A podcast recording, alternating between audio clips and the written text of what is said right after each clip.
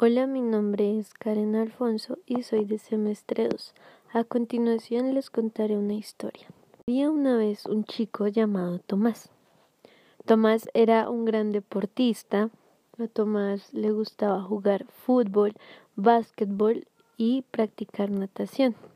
Tomás siempre salía a entrenar todas las mañanas antes de ir a la escuela. Siempre duraba toda la mañana haciendo deporte. Un día Tomás iba corriendo por la calle como todas las mañanas y sin darse cuenta un carro chocó con él. Tomás resultó gravemente herido. Sus papás lo llevaron al hospital. Duró varios días allí. Cuando Tomás despertó, se dio cuenta de que había perdido la vista debido a un trauma que sufrió debido al accidente. Esto fue algo muy terrible para Tomás. Se sintió muy mal, se sintió triste, no quería salir ni hablar con nadie. Poco a poco, pasando los días, se fue adaptando a su nueva condición.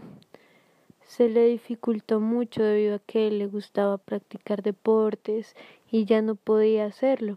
Con ayuda de su familia y apoyo de sus amigos, logró salir adelante y superarlo. Ahora Tomás quería hacer cosas nuevas y diferentes que lo ayudaran a pasar su tiempo. Tomás decidió ir a una academia de artes donde tal vez él iba a poder distraerse un poco y aprender cosas nuevas.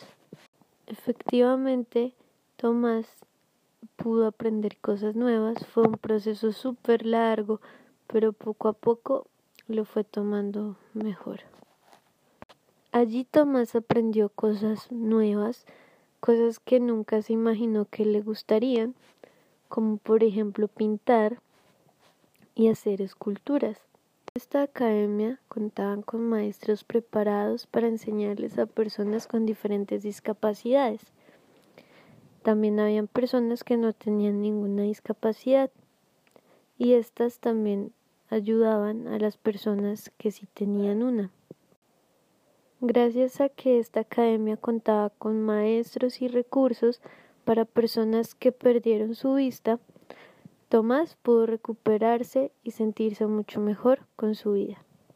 Después de mucho tiempo, Tomás se convirtió en un gran artista y en una inspiración para muchas personas que tenían discapacidades.